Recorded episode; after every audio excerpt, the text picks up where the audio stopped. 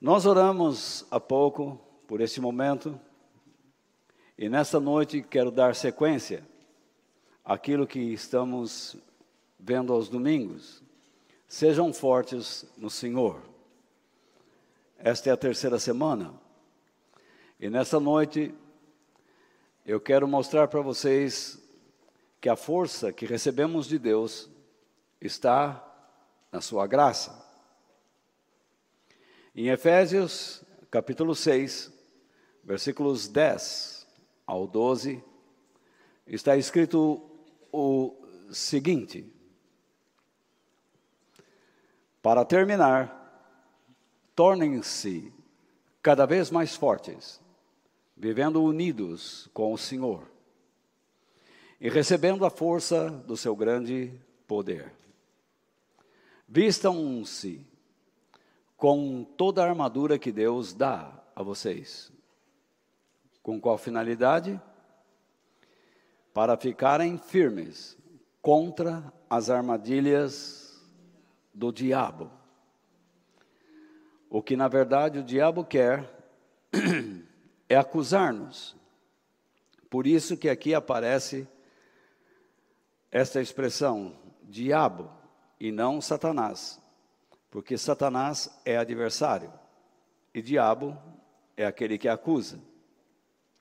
Então, hoje nós vamos ficar dentro desta área aqui, recebendo a força do seu grande poder e vou falar mais sobre o que é essa força e ela, esta força depende disto aqui, ó, de vivermos unidos. Por isso que o título está que a força que recebemos de Deus está na sua graça, na nossa unidade com ele. Então vamos continuar o nosso texto bíblico. Pois nós não estamos lutando contra seres humanos, quando Paulo fala aqui, deixa-me explicar uma coisa a vocês. Quando Paulo diz aqui que a nossa luta não é contra os seres humanos, ele não está excluindo o nosso trabalho em esclarecer a mente das pessoas. Tá? Ele diz: "Mas a nossa luta é contra as forças espirituais do mal que vivem nas alturas. O que isso significa? Que eles vivem numa região invisível. Então, essa é uma linguagem alegórica. Nós sabemos que esses espíritos atuam na horizontal, onde estamos. Tá? Neste momento aqui, eu não tenho a menor dúvida que existem forças espirituais do mal atuando, tentando confundir sua mente, tentando cegar você para que a luz do Evangelho de Cristo não resplandeça em sua mente, em seu intelecto. Então, Paulo descreve esses espíritos como governos, as autoridades e os poderes, e então ele diz algo muito forte, que dominam, não só apenas influenciam, tudo começa com uma influência, até chegar ao domínio. Dominam completamente o que? Este mundo de escuridão. E então, o que significa escuridão? Alguém se lembra?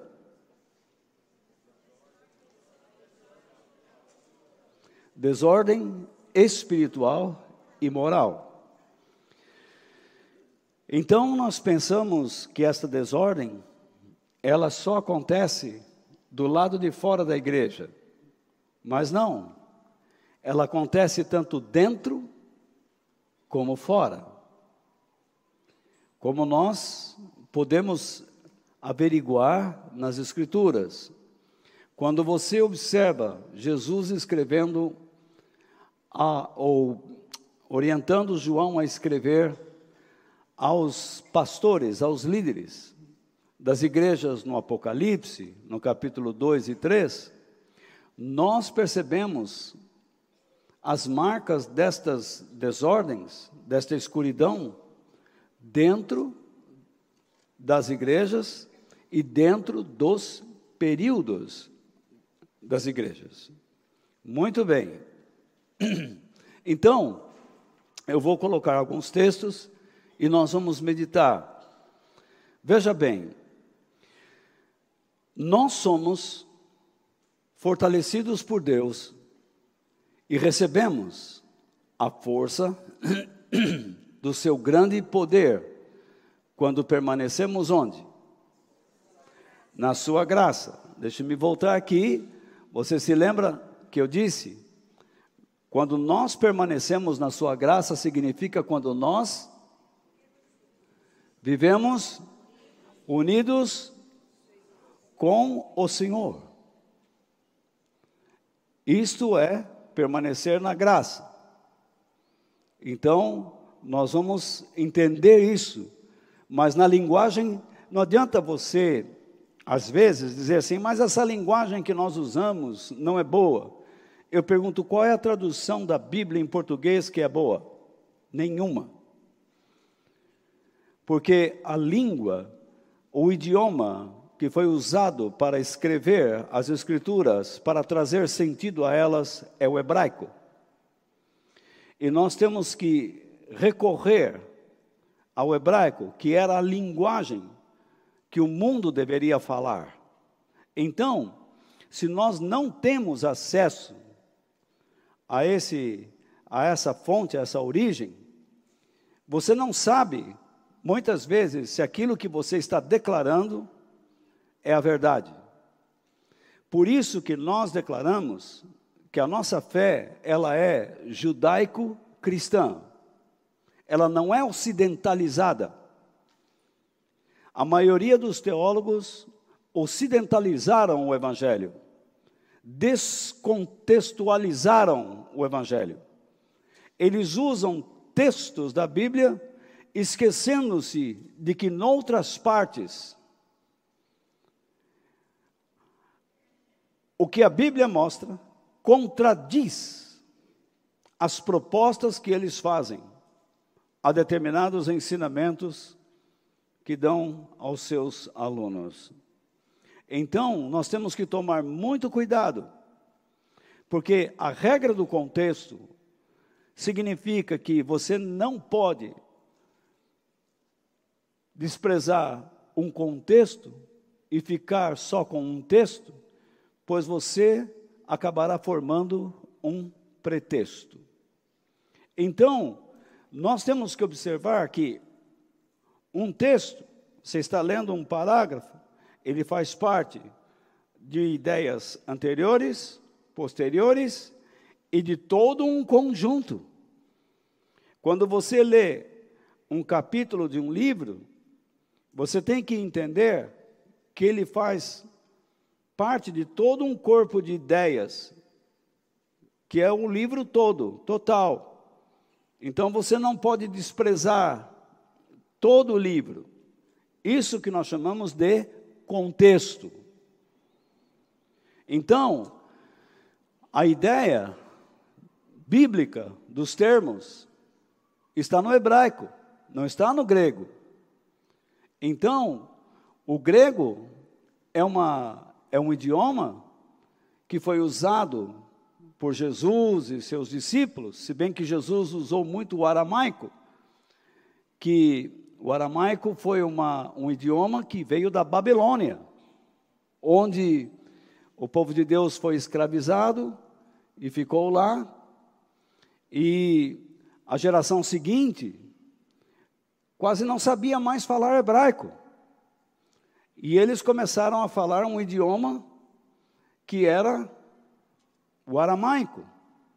Então, era um idioma semita, podia se entender, porém, lá na Babilônia, começaram então traba os trabalhos de escrever bastante os textos da Bíblia, para que as pessoas não perdessem o hebraico, a fim de não perderem o sentido das palavras. Então, é muito importante que nós interpretemos a Bíblia corretamente, pelo sentido do hebraico, e não pelas, pelos idiomas que se seguiram. Então, vamos lá. Nós ficamos unidos. Sumiu. Ah, está aqui. Vivamos unidos com o Senhor. Vocês vão entender já já que isto é permanecer na graça. E por causa desta união, nós recebemos o que? A força do seu grande poder. Na semana que vem, se Deus permitir que eu esteja vivo e aqui, eu pretendo falar com vocês sobre o que é esse grande poder. O que é isso? O que é que Paulo tem em mente? E também, eu pretendo ainda falar, não a semana que vem falar sobre esse grande poder, mas depois, mas eu pretendo falar que quando nós vivemos na graça, nós construímos algo. Então, veja lá, mas são assuntos posteriores. Então vamos voltar aqui. Nós somos fortalecidos por Deus e recebemos a força do seu grande poder quando permanecemos na graça. E a pergunta é: o que é essa força. Porque como você pode avaliar a força de Deus? Quais os meios que você usa para avaliar essa força? Você a enxerga em algum papel?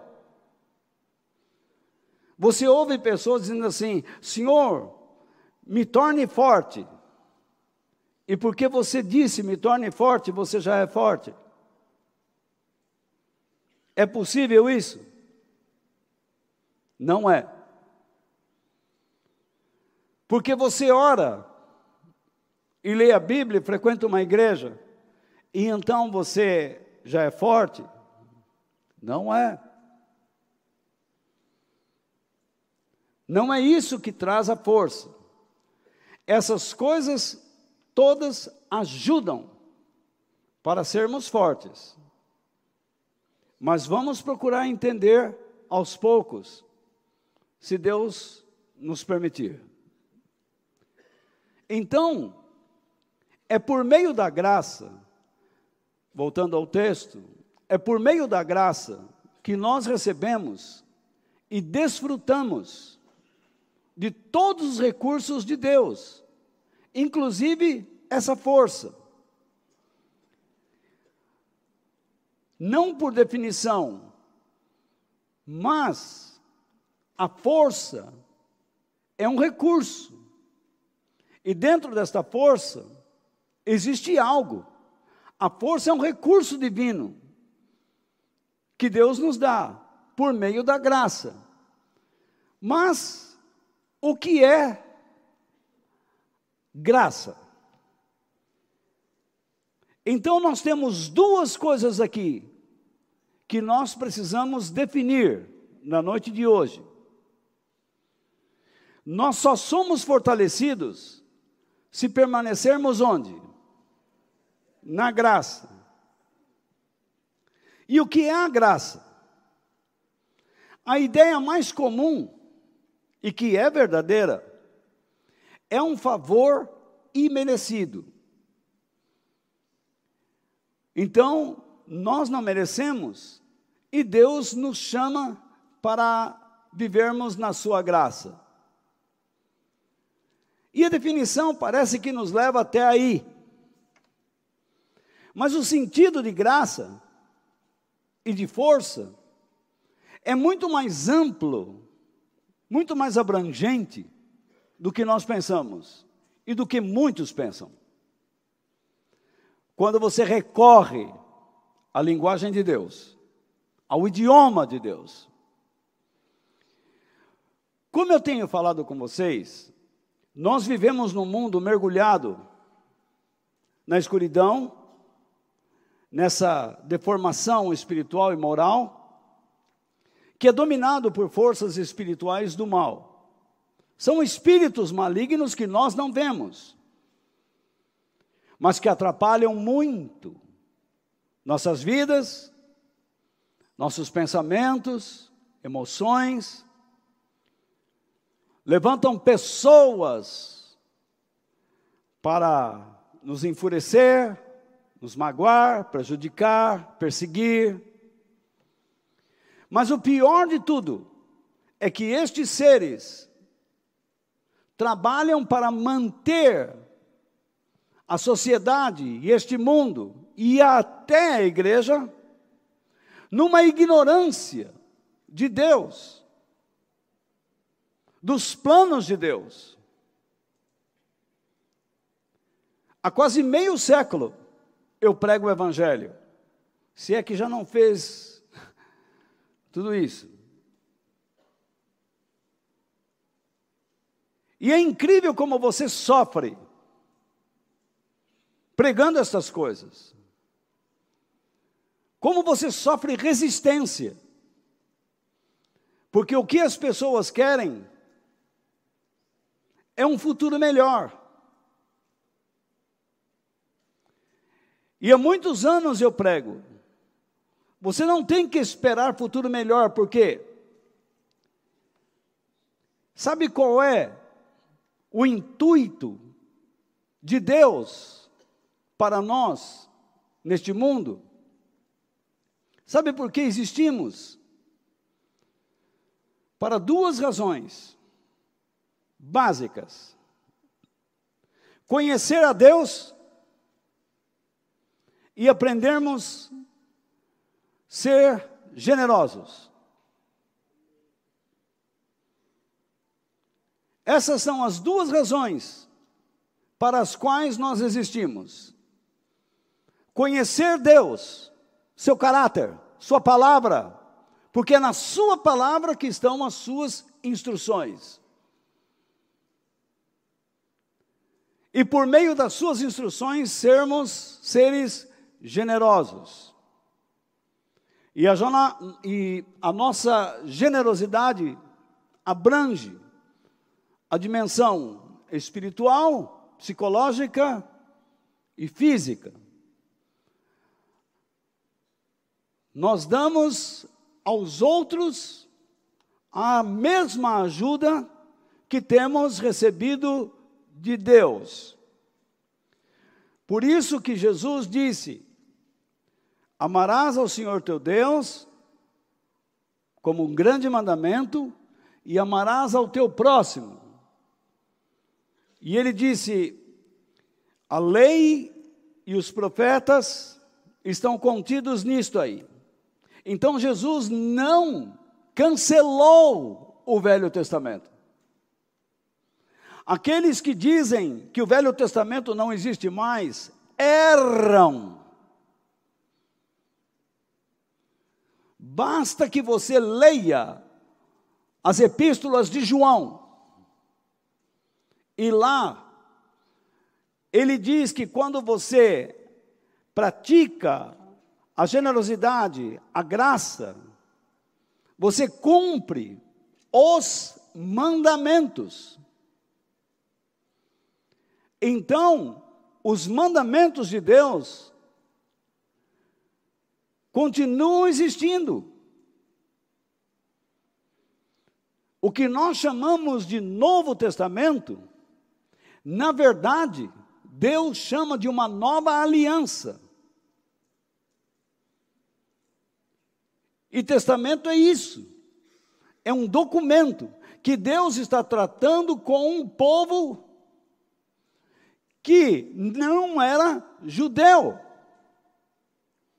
E Deus nos está dando esta oportunidade para recebermos o seu favor, sua força e ingressarmos onde? Na sua graça. Então, vejamos bem, tudo que o diabo quer é cegar você, para que não resplandeçam na sua mente a glória, a grandeza de Deus, que pode ser vista no rosto de nosso Senhor Jesus Cristo. O que é a força do grande poder de Deus? Então, vamos começar a definir. Essa força toda ação poderosa e divina que age tanto dentro como através de nós. Para que não nos dobremos ou não nos rendamos à desordem espiritual e moral deste mundo. Além do mais, é por meio dessa força que refletimos o que? A luz da glória de Deus em Cristo, neste mundo caótico e mergulhado na escuridão. Então eu coloco ali duas referências para vocês meditarem ao longo da semana, ou quando puderem, que eu uso como base, ou como uma ampliação a essa ideia exposta a vocês. Então, essa força significa uma ação de Deus dentro de você, uma ajuda, um recurso da sua graça, tenha isso em mente, para que você possa não se dobrar a este caos espiritual e moral, para que você viva de acordo com as exigências de Deus, sem medo. Porque alguns, não acreditando que serão aceitos pela sociedade, guardem isto, fazem concessões. Para serem aceitos por amigos, parentes, fazem concessões. Eles se esquecem que Jesus não veio trazer paz à terra. A terra não merece paz e nunca a terá. Jesus veio trazer paz a você e a mim. Ele veio trazer paz àquele que quer ingressar na sua graça e permanecer lá, como nós vamos ver. E eu vou usar a palavra no hebraico para você. Então, veja bem. O que é paz? Paz é ausência de guerra, de inimizade. A Bíblia ensina que nós éramos inimigos de Deus. E em Cristo, nós passamos a ser seus amigos e cooperadores. Isto é tão verdadeiro que eu estou dizendo, que o próprio Jesus disse: Eu não os chamarei mais de servos, mas de amigos.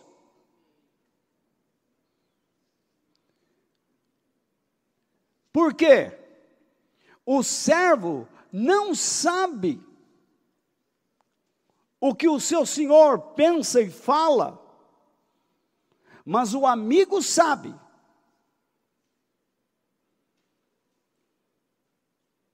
Então nós somos chamados para vivermos uma vida de amizade com Deus, porque o amigo conhece a mente e as intenções do eterno. Uma pessoa que frequenta uma igreja não conhece a mente de Deus.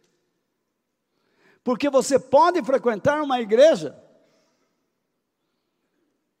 e não estar crescendo no conhecimento de Deus, verdadeiramente. Então, veja bem, se nós fomos chamados por Deus para formarmos um povo que não se rende a uma desordem espiritual e moral, qual é o propósito desse chamamento? Sermos luz para este mundo. Como era a terra no princípio? Sem forma e vazia. E o que havia? Escuridão. Mas o Espírito de Deus Veja como que é a tradução. Pairava. O termo pode se parecer com isso, mas não é. É o mesmo termo usado quando a arca de Noé navegava, se movia sobre as águas.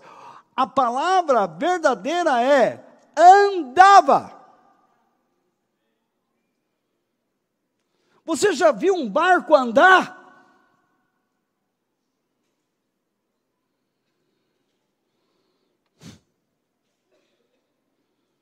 Não existe. Mas a palavra que Deus diz é essa: a arca andava, o Espírito Santo andava. Isso nos arremete ao quê? Os discípulos, certa vez, estavam numa embarcação, num temporal. E quem vinha andando sobre as águas? Jesus.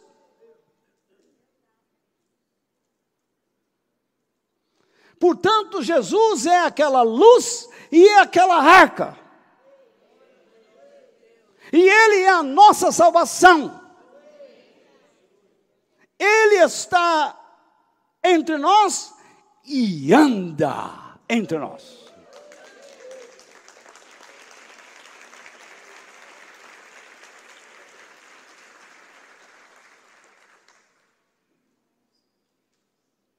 Maravilhoso, não é? Querem conhecer a Bíblia?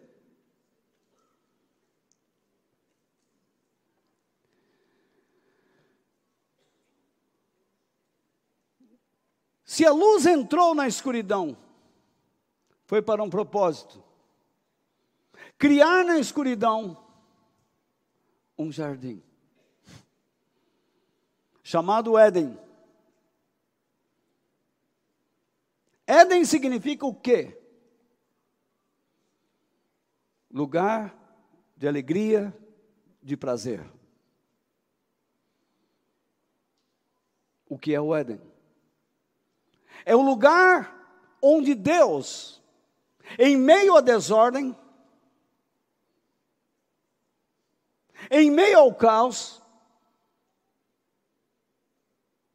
colocou o homem, criou o homem, para que do Éden obtivesse o que? Recursos, forças. Não precisasse da escuridão. Não fizesse concessões. Não saísse dos limites. Porque à medida que o Éden fosse cuidado pelo homem, ele sozinho prosperaria, cresceria, aumentaria de tamanho.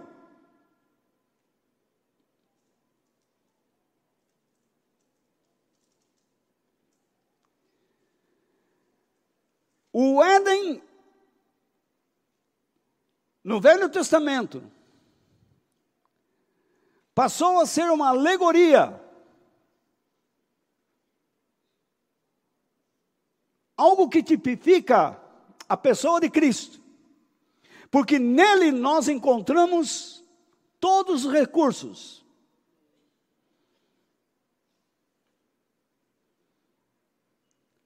A única maneira de Cristo crescer em nós é assegurá-lo, assegurar-se dele, crescer nele. E ele vai fazendo o trabalho de expansão. Quando eu digo a vocês que não concordo com os métodos usados nas igrejas, é porque os métodos, seja qual ele for, é uma maquinação humana que impede o seu crescimento na graça e no conhecimento de Deus. Você passa a buscar um conhecimento de métodos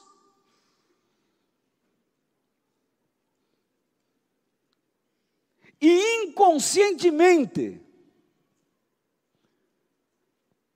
e irresponsavelmente você se assenhora de algo que não é teu. O reino de Deus.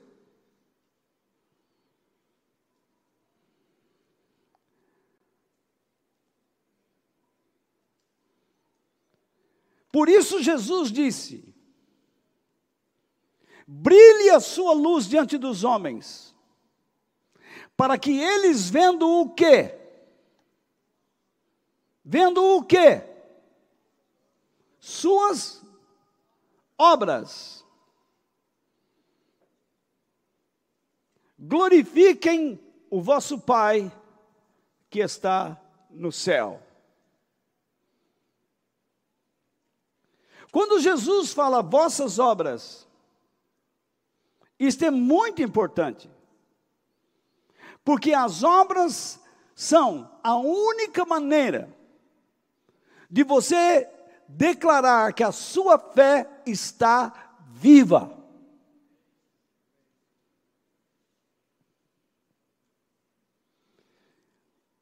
Crer não é obra.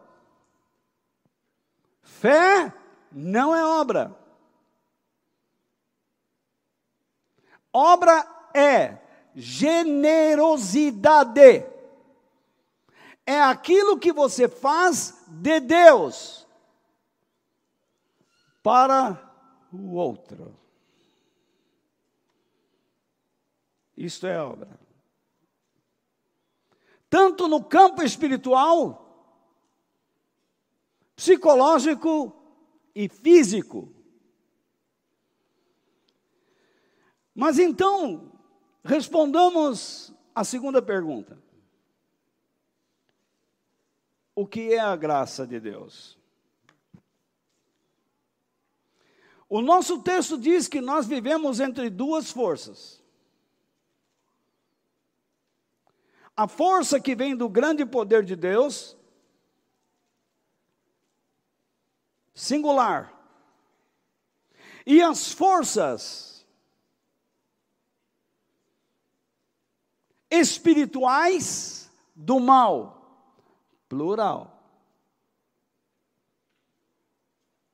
Nós não precisamos de muitas forças, nós precisamos de uma. Ouve Israel, o nosso Deus é o único, Ele é um.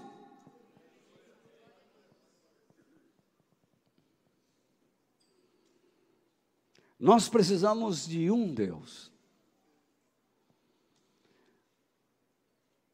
E sabermos defini-lo.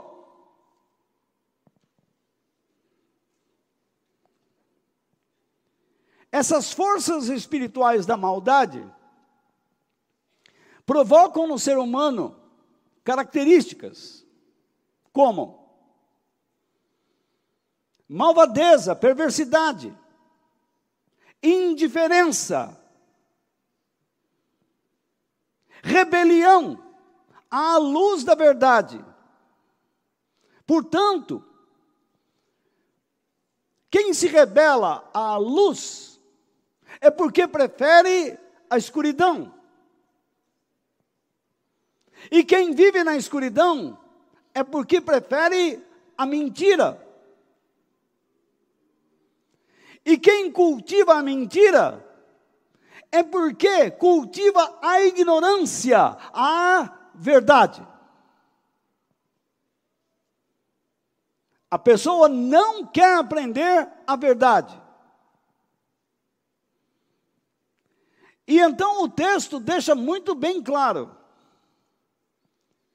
que nós, estando entre essas duas forças, seremos dominados por uma ou por outra, dependendo onde você estiver. O que é a graça? A graça é o amor de Deus e o seu convite a aceitarmos o oferecimento de vivermos unidos com Ele. Lembram do versículo no início? Unidos com Ele por meio de quem? De Cristo. Porque Cristo é tanto a graça como a verdade.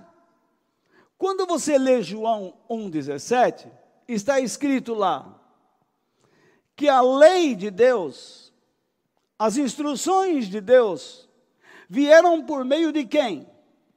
De Moisés. Mas a graça, ou o amor, ou a bondade, ou o favor de Deus, e a verdade, vieram por meio de quem? De Jesus Cristo. Então nós temos duas pessoas. O primeiro, Moisés, que nos trouxe a instrução. Essa instrução de Moisés não significa que os homens de Deus antes dele viviam sem a instrução. A instrução de Moisés foi trazida para a formação de um povo, uma nação. Porque antes de Moisés, as pessoas viviam de modo tribal, nômades.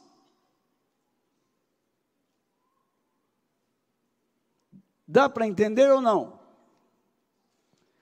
Você não pode dizer que Enoque, que andou com Deus, não tinha instrução. Matusalém não tinha instrução. Lameque não tinha instrução. Todos eles tinham conhecimento de Deus e andaram com Deus. No entanto, Moisés trouxe a lei escrita, a instrução de Deus escrita.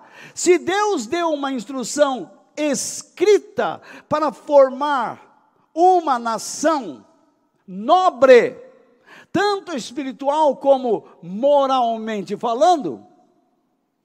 Se essa lei foi dada escrita, em escrita, em palavras, é para que este povo a estudasse. Por isso que Esdras, quando aquele povo saiu da Babilônia falando aramaico, Esdras passou a ler a Bíblia em hebraico.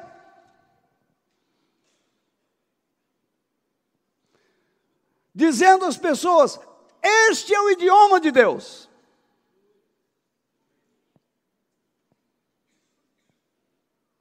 Podem falar o aramaico, mas não percam o idioma de Deus, porque se você perder o idioma de Deus, você perde o sentido e o significado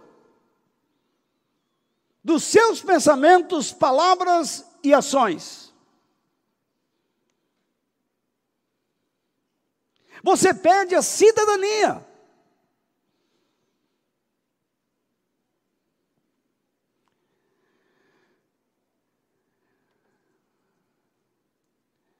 Então, vamos continuar. Quando nós aceitamos a graça, nós recebemos o quê? O seu perdão, por termos vivido indiferentemente a Ele, pois é assim que vivíamos. Ingressando, quando nós ingressamos, ou ao ingressarmos na Sua graça, nós recebemos e desfrutamos de todos os seus recursos para sermos salvos do quê? Do poder das forças espirituais do mal. Do poder e não da presença desses seres espirituais malignos. Fique esperto. Por causa da habitação de Cristo, do Espírito de Cristo em você, você tem autoridade sobre esses poderes, mas você não pode mandá-los embora. Porque eles têm a permissão de andar e de realizar o que realizam nesse mundo. Esses seres dominam este mundo. É por meio da nossa confiança, permanência e crescimento na Sua graça que nós somos abençoados e aprovados por Deus nessa batalha. Então eu fiz um gráfico para mostrar a vocês o que é a graça segundo a palavra de Deus. Aí está. Essas duas letras correspondem à primeira citação da graça de Deus na Bíblia.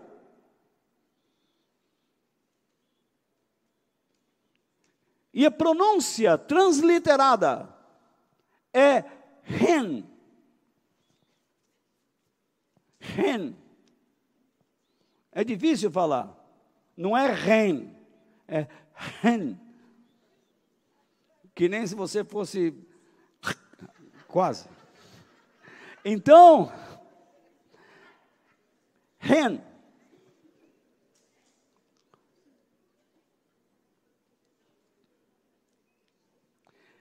As duas letras aí, Hit e Nun. Repare o formato dessas letras. A letra negra não é nada de racismo aqui. Poderia ser amarela, mas senão vocês não enxergar. Então, a letra de cor escura, afro,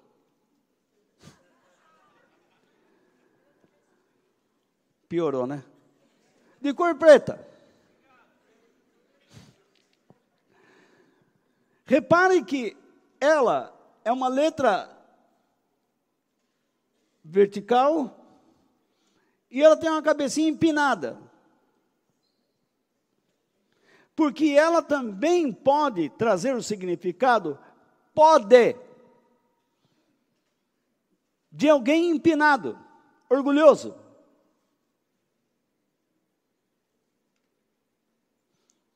Mas também ela pode mostrar de um céu poderoso que traz ao chão onde o homem vive sua graça.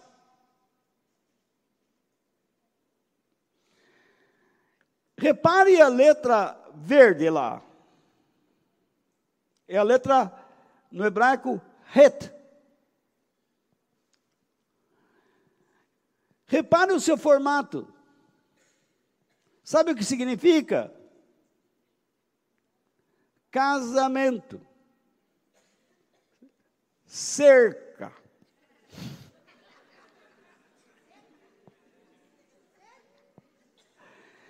Limites, portão. Agora você já sabe de onde vem a coisa de pular a cerca. Então veja bem, esta letra significa isso.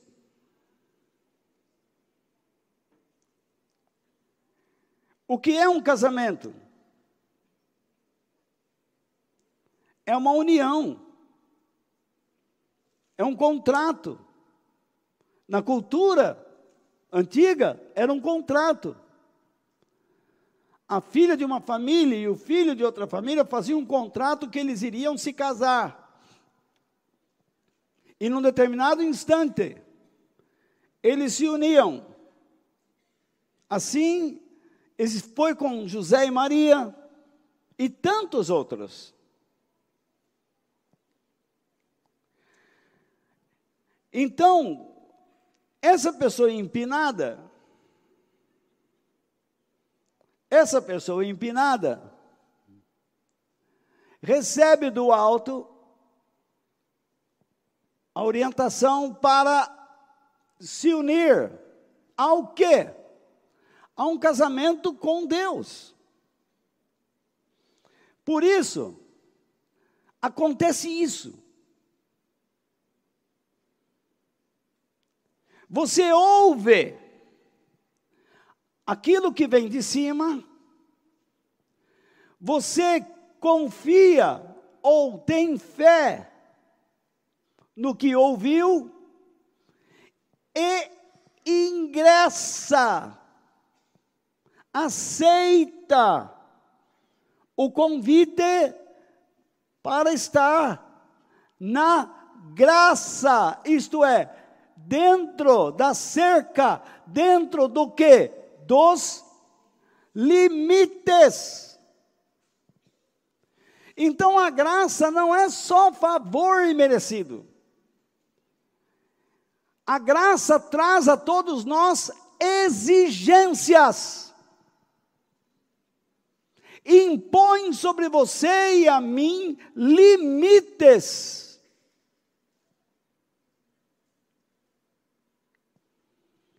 Por quê?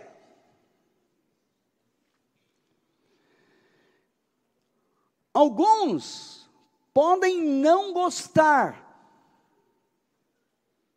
da vida que estão levando aqui e pulam a cerca. Ou então caem da graça, da posição. Lembra o que Paulo diz? Vamos pegar isso daqui e colocar aqui, seguindo a flechinha, entrando para cá.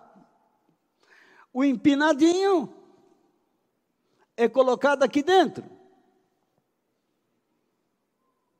E então, ele não quer mais ficar aqui. Ele quer ir para fora ou cair E o que acontece com ele? Ele é levado para fora da graça, para o que a Bíblia chama de morte. Morte espiritual, afastamento de Deus. Adão, você poderá comer de todas as frutas aqui, mas daquela árvore não coma porque no dia que dela comer, certamente você morrerá. O que é que Deus está dizendo a ele? Adão, eu coloquei você aqui.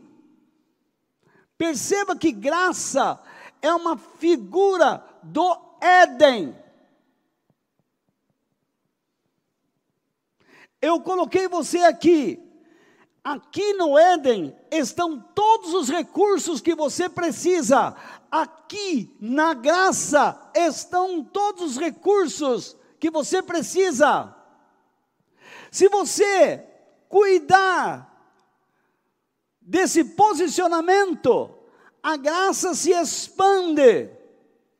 E ela se expandindo, você cresce, você prospera.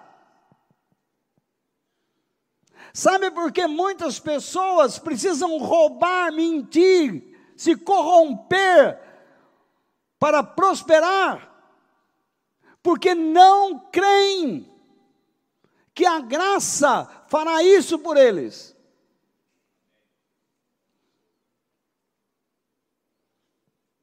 Eles roubam, mentem, saqueiam, e acham que Deus vai deixar isso barato. Não vai.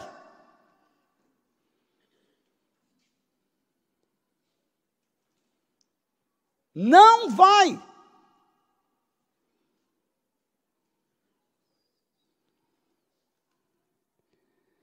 Então veja bem,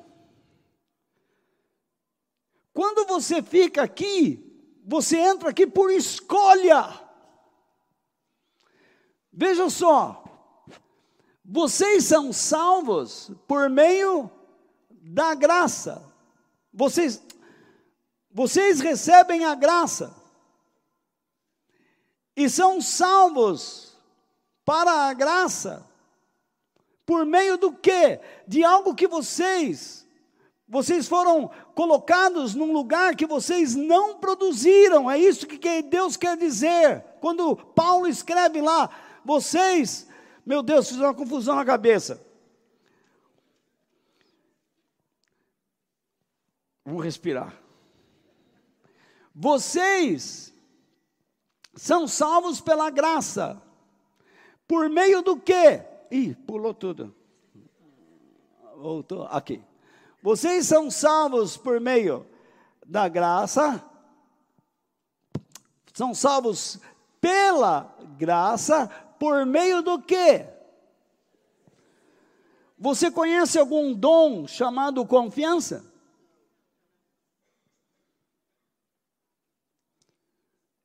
Adão, você confia em mim.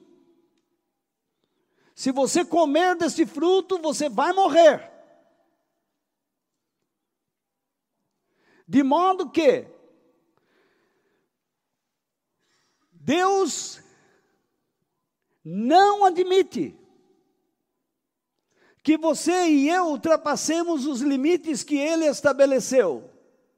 E ele também não permite que você traga a morte para dentro da vida.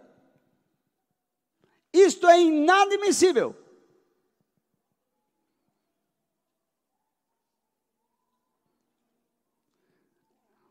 As suas escolhas revelam quem você é.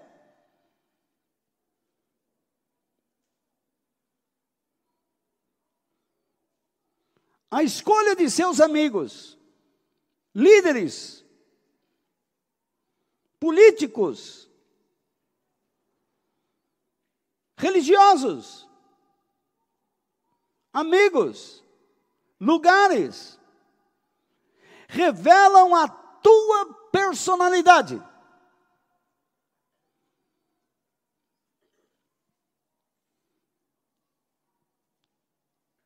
Vocês entenderam isso aqui?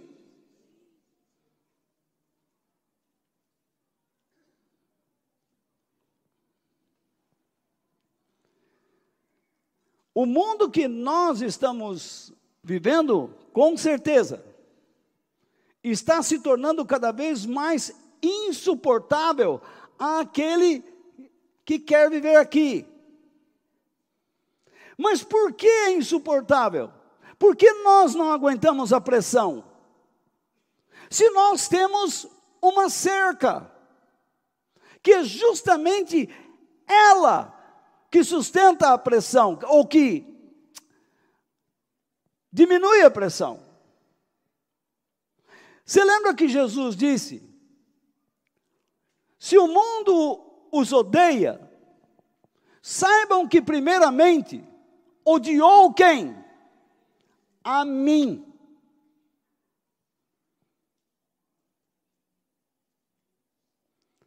Então, quando nós sofremos pressões, nós devemos parar e dizer: quem primeiramente está sofrendo esta pressão é aquele que comanda a minha vida.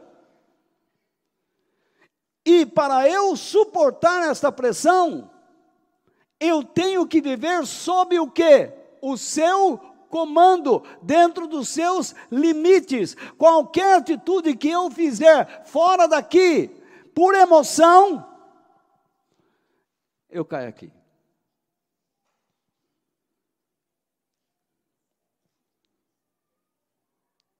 A escolha é sua. Faça o que você quiser da sua vida.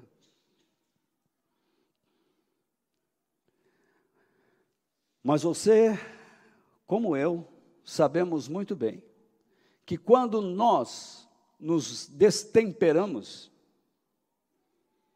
quando nós perdemos o domínio próprio, quão enlouquecidos nos tornamos. Quando nós transformamos nossos momentos em um dia de fúria, somos capazes das maiores loucuras. Por quê? Pulamos a cerca.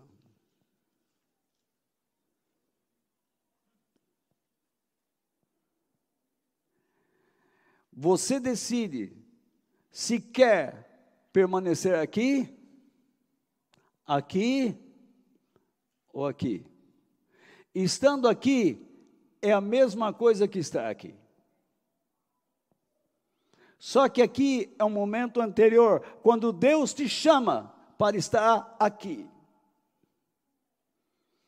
E quando você está aqui, você pode ir para lá ou para cá. E vou provar para vocês.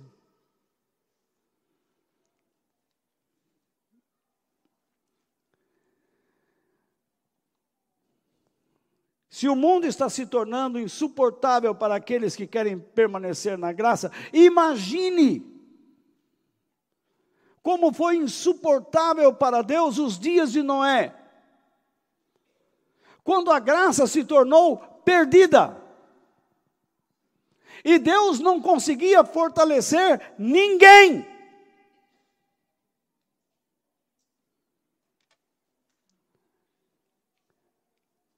Por isso que para compreendermos tudo isso, nós precisamos olhar para a vida de Noé, que salvou a sua vida e toda a sua família pelo modo de vida que viveu.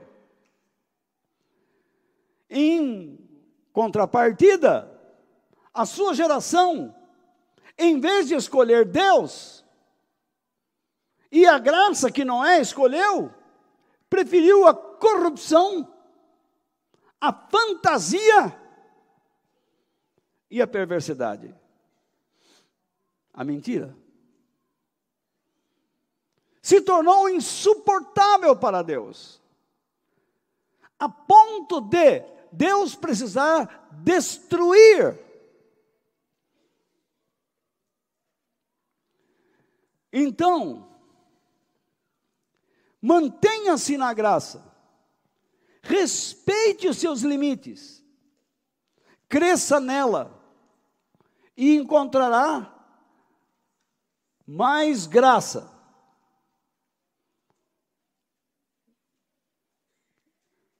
Vocês estão um silêncio fúnebre.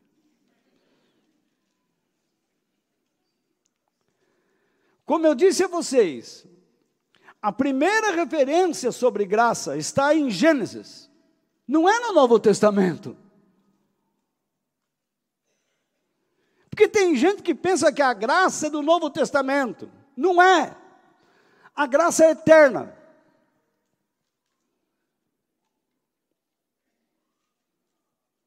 Em Gênesis 6, 8 está falando sobre a graça. E justamente lá fala sobre a vida de Noé, que foi fortalecido por Deus em sua geração. Porque tem gente que diz assim: ah, volta, é difícil a gente viver para Deus nesse mundo. Você não sabe o que esse mundo ainda vai virar. Se você acha que ainda dá para dar umas beliscadas com a imoralidade, é porque você está de namoro com ela. Está de amizade. E sabe o que João diz? Aquele que é amigo do mundo é inimigo de Deus. Então veja lá, em meio à perversidade do seu tempo, não era um homem de quem Deus se agradou. Está lá. Mas o Senhor Deus fazia o quê? Aprovava o que Noé fazia. Você acha que esta é a melhor tradução da Bíblia? Não. Nem esta e nem outra que você usa aí. Porque nenhuma delas trata realmente o verdadeiro significado da aprovação de Deus pela vida de Noé. Porque você pode se sentir aprovado por Deus por um dia ter entrado na graça, pensando que está lá, vive no mundo e frequenta uma igreja. E pior, você pula cerca e despula, pula e despula, pula e despula, e traz o mundo para dentro da graça.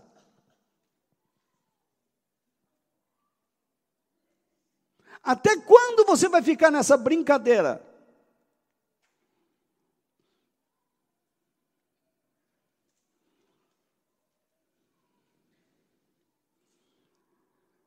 Você não percebe que Satanás quer destruir sua casa? Seus filhos?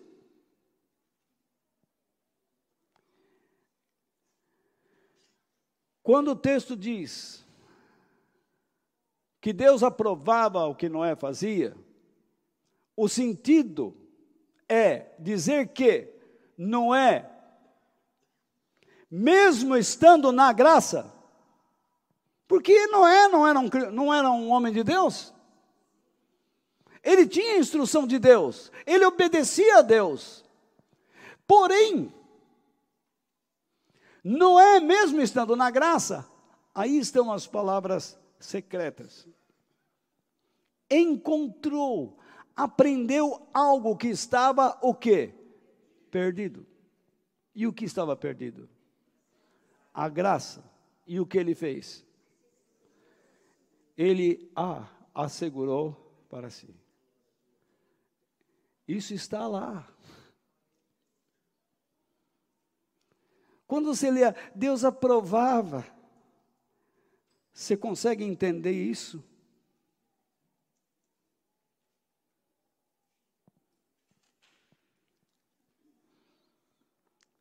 Então, queridos, o que Noé encontrou, aprendeu e assegurou para si? O entendimento correto da graça divina. Vou ler de novo. Em versões mais antigas. Mas Noé, tendo encontrado graça, isto é, tendo achado graça, aprendido sobre ela e tê-la assegurado para si, foi reconhecido como aprovado. E sabe o que significa? não é aos olhos de Deus, porque no hebraico, literalmente, dentro dos olhos de Deus, Deus pegou este homem e trouxe para dentro dos seus olhos. Sabe o que isto significa? Lembra a letra Het?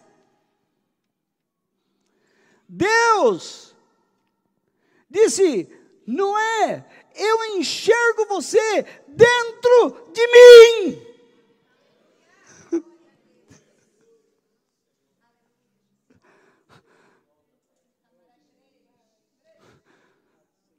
Isso é graça!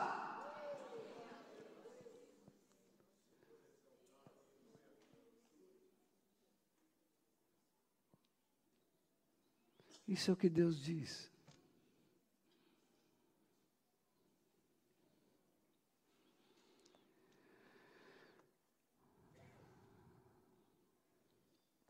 Olha o que Pedro diz.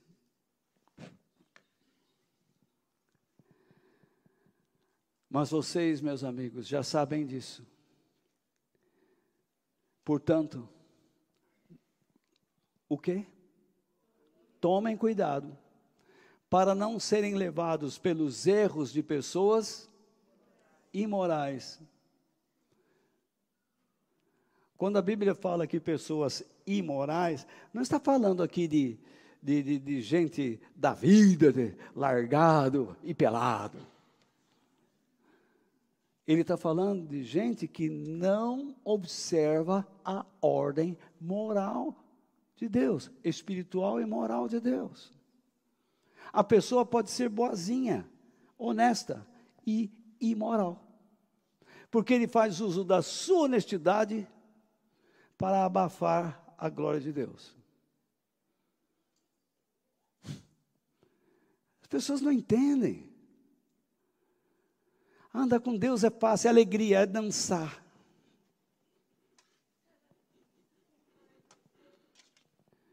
É muito mais sério que isso. Olha, andar com Deus neste mundo é uma coisa dura. Pode ter certeza do que eu estou dizendo a você. Assim como você cria os seus filhos, você sabe o quão duro é. Como eles querem escapar de vocês. Ou não é verdade o que eu estou dizendo, gente? Me diga se eu estou mentindo. Então, tomem cuidado para não serem, serem levados pelos erros de pessoas imorais e para o quê? Não o quê? Caírem da onde? Onde é a posição segura?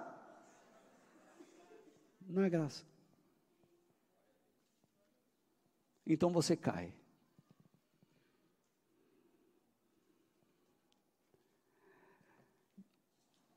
Descuide-se. E você cai.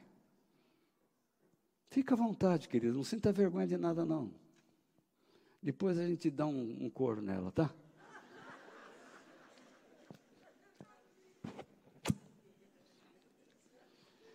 Quantos anos, não, querida? Quantos anos juntos, né? É. Nós vamos ficando velhos, né? A senhora com a bengala, eu com uma perna nova aqui. Já vou perdendo o estômago, perdendo. Mas tudo bem. Vamos lá. Deixa quieto. Então veja bem. Porém, em vez de você cometer esse deslize, qual é o conselho de Pedro? Cresçam, continuem a crescer, estejam crescendo no quê? Mas espera aí, você não tem a graça? Agora você tem que crescer nela. Por meio do quê? No conhecimento daquele que é a graça, que é nosso Senhor Jesus e Salvador Jesus Cristo. Glória a Ele, agora e para sempre. Amém.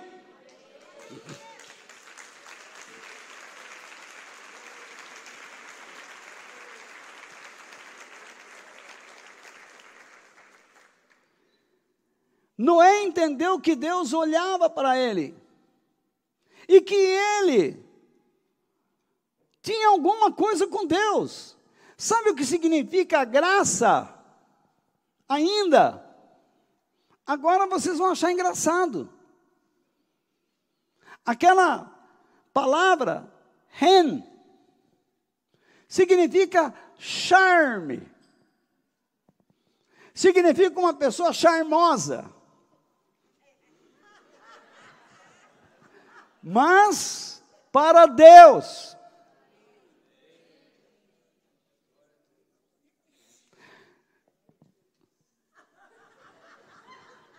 Pega o nariz aí. Então, veja. Aqui é o clube do, da, da coisa ruim. Então, veja bem. Veja lá. Todas as irmãs que eu amo aqui, tanto tempo. Então, veja só. Graça significa charme. Deus olha para uma pessoa e vê o seu charme. Algo que o atrai. Isso me leva ao, a pensar no batismo de Jesus. Quando Jesus saiu das águas, o Espírito de Deus veio do céu E uma voz disse: Este é o meu filho amado, que me dá prazer. Ele tem o charme que me atrai. Ele tem um estilo de vida que me chama a atenção.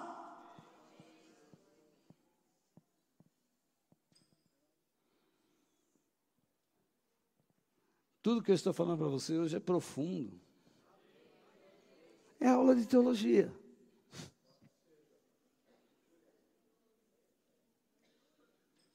Isso é aula de teologia, que deveria ser ensinado no, no seminário. Então, vamos terminar. Aprenda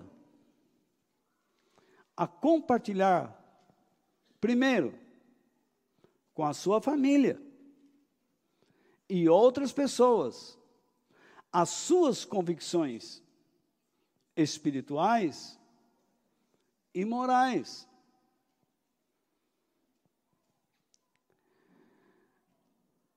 No tempo de Noé, ninguém poderia negar a existência de Deus, porque a realidade de Deus era uma história.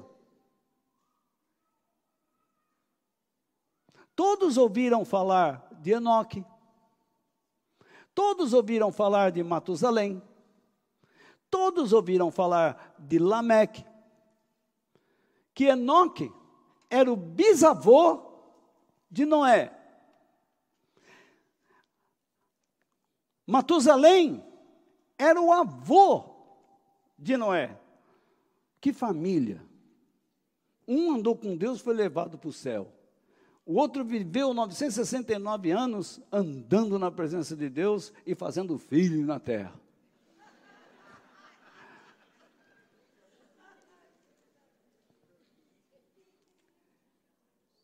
Lameque era pai de Noé.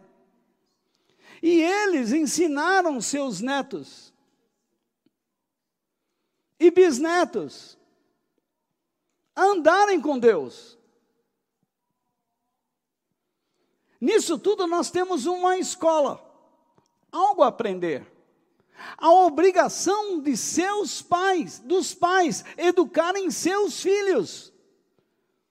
Serem um exemplo de homens e mulheres que andam e que permanecem e que estejam crescendo no quê? Na graça. Porque os filhos de muitos pais se tornam mundanos.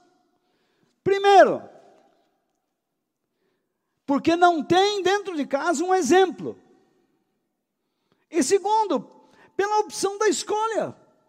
Eles têm um exemplo, mas não querem aquilo, pulam a cerca.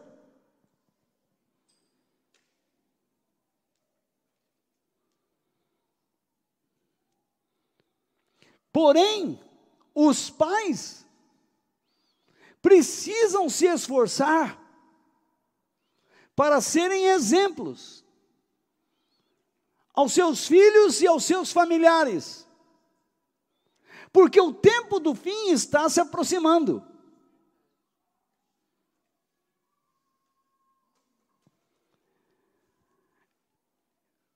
Noé aprendeu com seu pai, seu avô e também de seu bisavô Enoque. Se não o viu em vida, aprendeu como ele andou com Deus. Eram instruções orais, não escritas, porém em hebraico.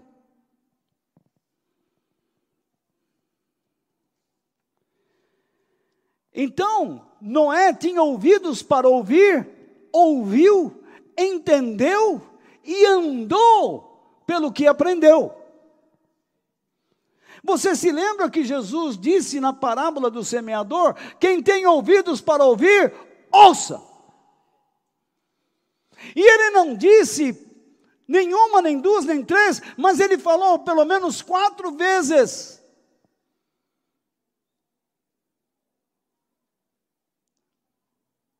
Seis vezes. Contei agora aqui.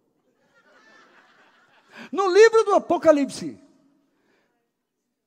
quem tem ouvidos para ouvir, ouça o que o Espírito diz às igrejas. As igrejas. Por que as igrejas? Porque a igreja está em desordem espiritual e moral. Fora do que? Escapando, pelo menos. E Deus está chamando. Deus não quer perder você. Mas você está buscando um caminho errado. E Deus está na sua caça, gritando: não pula, não pula, não caia. Porque você acha que aquela letra het tem três lados e um lado aberto embaixo, porque Deus não proíbe de sair, porque Deus não é autoritário.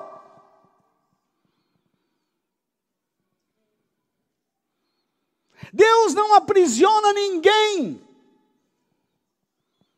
nos seus preceitos. Deus diz: Você ama a minha igreja? Cuide dela. Você ama o Éden? Cuide dele. Você ama Jesus? Assegure-o. Você ama a sua família? Trate dela. Você ama os seus filhos? Cuidem deles. Você ama o seu marido, sua esposa?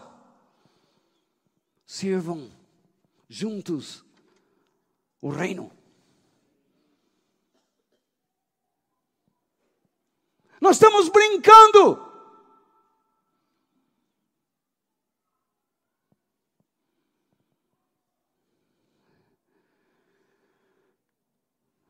Noé tinha a convicção de estar sob a graça divina. No entanto, ele entendeu que para desfrutar dos recursos divinos, jamais deveria ultrapassar o que? Os limites impostos pela graça, pois se assim fizesse, se afastaria de Deus vivendo em um estado de morte espiritual, seco. Portanto, ao longo da sua vida, Noé procurou aprender como viver dentro dos limites da graça divina, e foi o que? Fortalecido pelo Senhor. Está aí o exemplo de alguém que foi fortalecido pelo, pela força do grande poder de Deus. Mas se você pensa que acabou, depois disse o Senhor a Noé: entre na barca, você e toda a sua família, pois eu tenho visto que você é a única pessoa que faz o que é certo. Você é a única pessoa justa que procura pôr em prática o modo de vida que eu aprovo. Você tem charme, você tem a graça que me chama a atenção.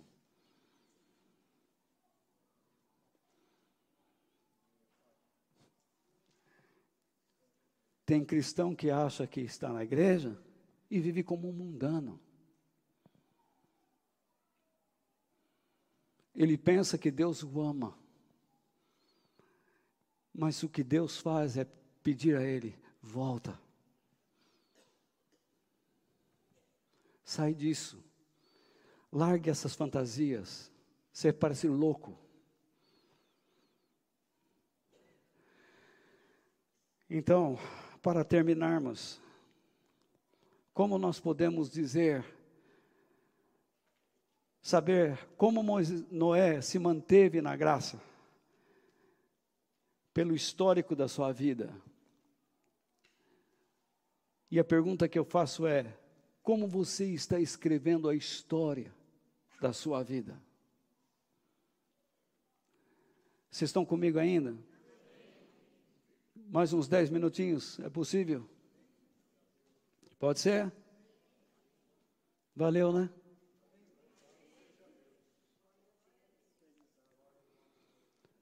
Esta é a história de Noé. Até parece que eu vou ler o Gênesis inteiro.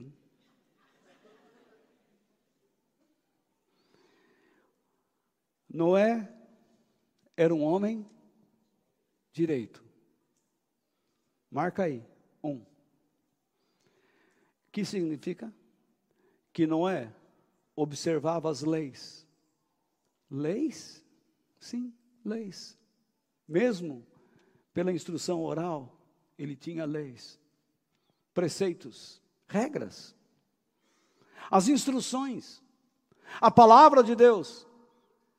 E por isso, sob o olhar divino, e agora, como sabemos, dentro do olhar divino, Noé foi considerado um homem justo.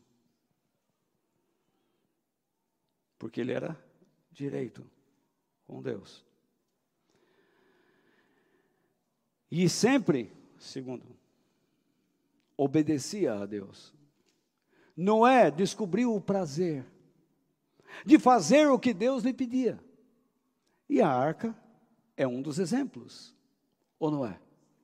Ou não é, não é? entre os homens do seu tempo. Noé, três, vivia em comunhão com Deus. Isto é, Noé se movia ou andava em unidade e integridade com Deus, tanto em pensamentos, palavras e ações. Ele não se corrompeu pelas ideias do seu tempo, pelos costumes do seu tempo, mas se manteve sob a graça divina. A sua cultura era Deus.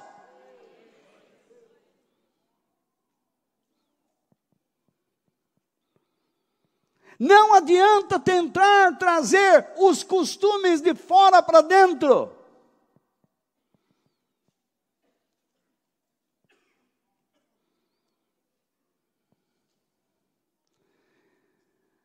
É melhor que eu nem comente nada do que veio à minha cabeça agora. Deixarei para dias posteriores, antes da volta de Jesus. A palavra de Deus resume a história de Noé em três palavras: integridade, obediência e comunhão com Deus, expressando-as publicamente. Por isso, nunca lhe faltou a força proveniente do poder de Deus.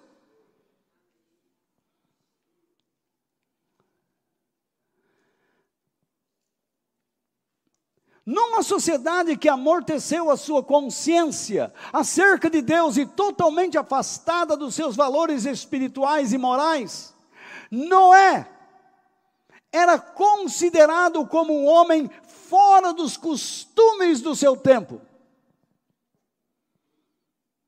Ele era considerado por todos como um louco.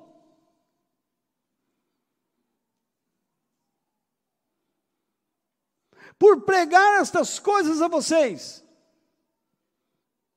Muitos irmãos também me consideram meio doido. Não digo isto agora, digo de muito tempo. Desde a época em que eu ensinava seminaristas. Porque eu ensinava as cartas de Paulo. Inclusive dei aula nos Estados Unidos.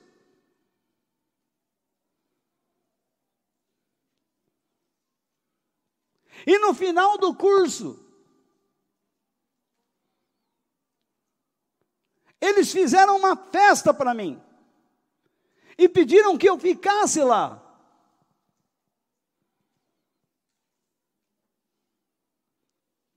Eles zombaram de mim quando eu cheguei. Mas no final Deus me honrou. Porque eu não fiz concessões com aquela cultura mundana.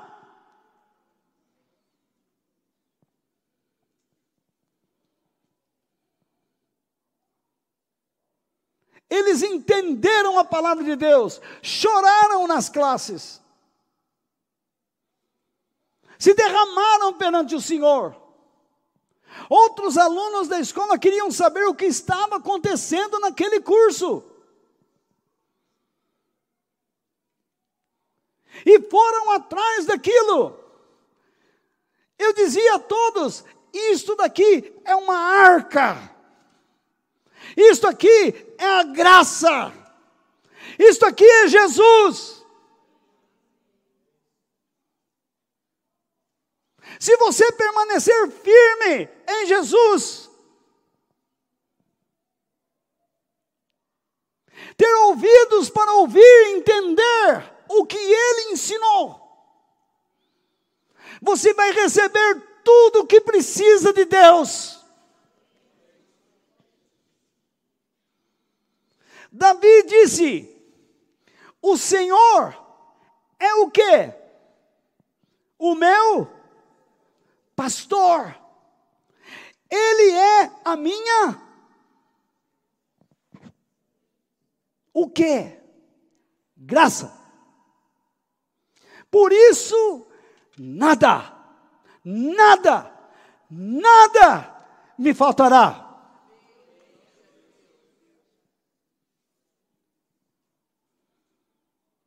Começa a imaginar. A Bíblia começa a se abrir para você. Quando você começa a entender, não pelo meio ocidental, grego, mas pelo meio cultural da própria Bíblia de Deus. A Bíblia abre, enche o coração. Eu duvido a maioria aqui está atenta com a cabeça erguida para mim. Eu posso contar no dedo cinco ou seis pessoas de cabeça baixa, mas todos estão olhando para mim. Isso significa que nós estamos dentro da graça.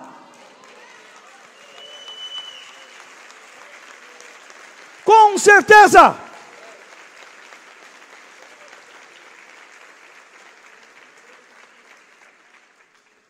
Deus quer fazer muito mais do que você imagina. Mas não faça pela sua própria força, não faça pelas suas emoções, pela sua inteligência. Será que você não entende? Não seja sábio a si mesmo.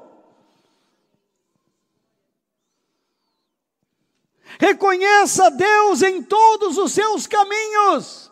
Isto é, fique na graça. Não pule a cerca. Não tenha medo de confiar em Deus.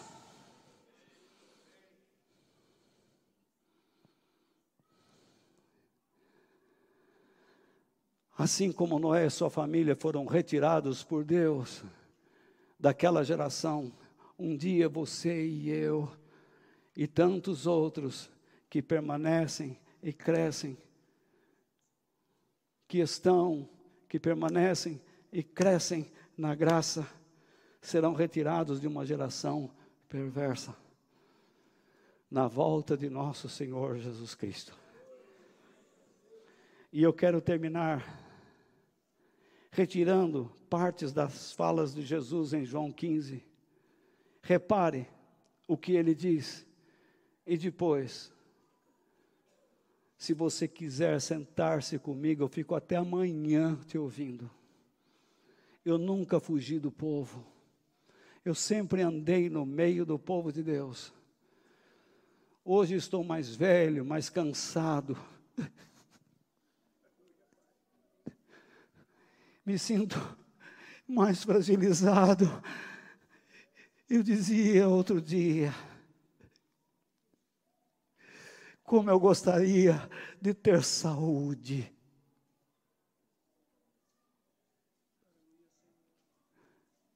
Para fazer muito mais.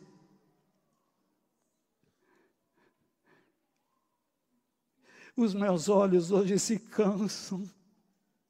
Eu dizia para a irmã, eu não consigo digitar direito. Mas me esforço. Porque por meio da graça, eu quero deixar algo a vocês. Algo que os meus netos, minha mulher, nunca tenham que se envergonhar. Eu não quero que esta igreja se envergonhe da história que eu estou construindo.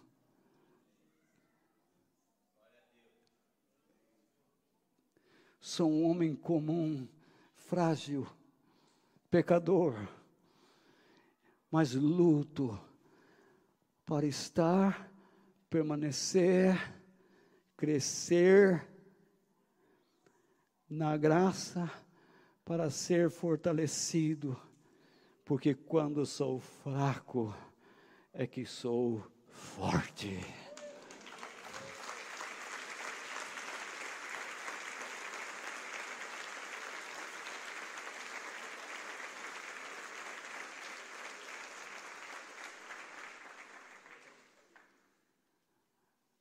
João disse: ou replicou as palavras de Jesus. Jesus disse: continuem como? Unidos comigo. Onde? Na graça. E eu continuarei unido com vocês. Ó, se vocês se unem a mim, vocês demonstram charme e eu me enamoro de vocês e me uno a vocês. Entendem a linguagem? Essa é a linguagem judaica. Vê se você acha na sua Bíblia aí. Você comprou a Bíblia do não sei de quem, do Sebastião? Está lá? Não está. Porque ele não sabe.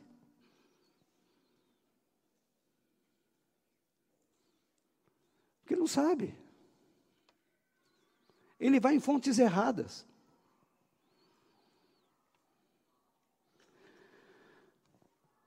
Quem não ficar unido comigo será jogado fora e secará. Lembra? Pula cerca ou cai. Para onde você vai? Secar. Não é que Deus vai pegar a pessoa e falar assim: Estava na peneira, tava... fazer um churrasco secando. Não, você seca. Mas ele põe fogo. Joga no fogo. Se vocês ficarem unidos comigo, e as minhas palavras continuarem em vocês, vocês receberão tudo o que pedirem. O que é isso? Namoro, casamento. Quando um casal se une, o amor não é dar, diz a mulher ou o marido para o outro, um para o outro, cônjuge diz um para o outro. Tá bom, então não vou te dar mais nada. Você não me ama! Porque generosidade é amor. A prova que você ama é que você dá. Você se esforça para dar. Você faz sacrifício para dar.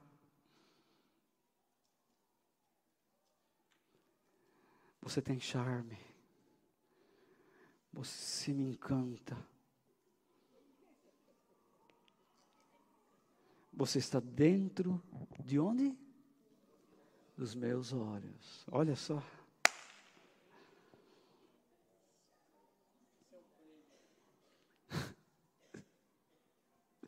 É lá que eu quero estar.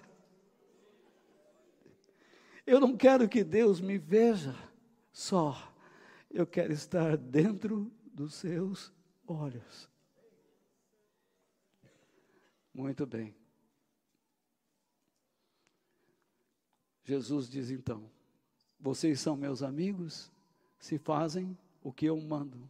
O que é isto? A cerca, os limites. O que, que ele está ensinando aqui? Hum? Sobre o que? A graça. Entenderam? Que Deus nos abençoe.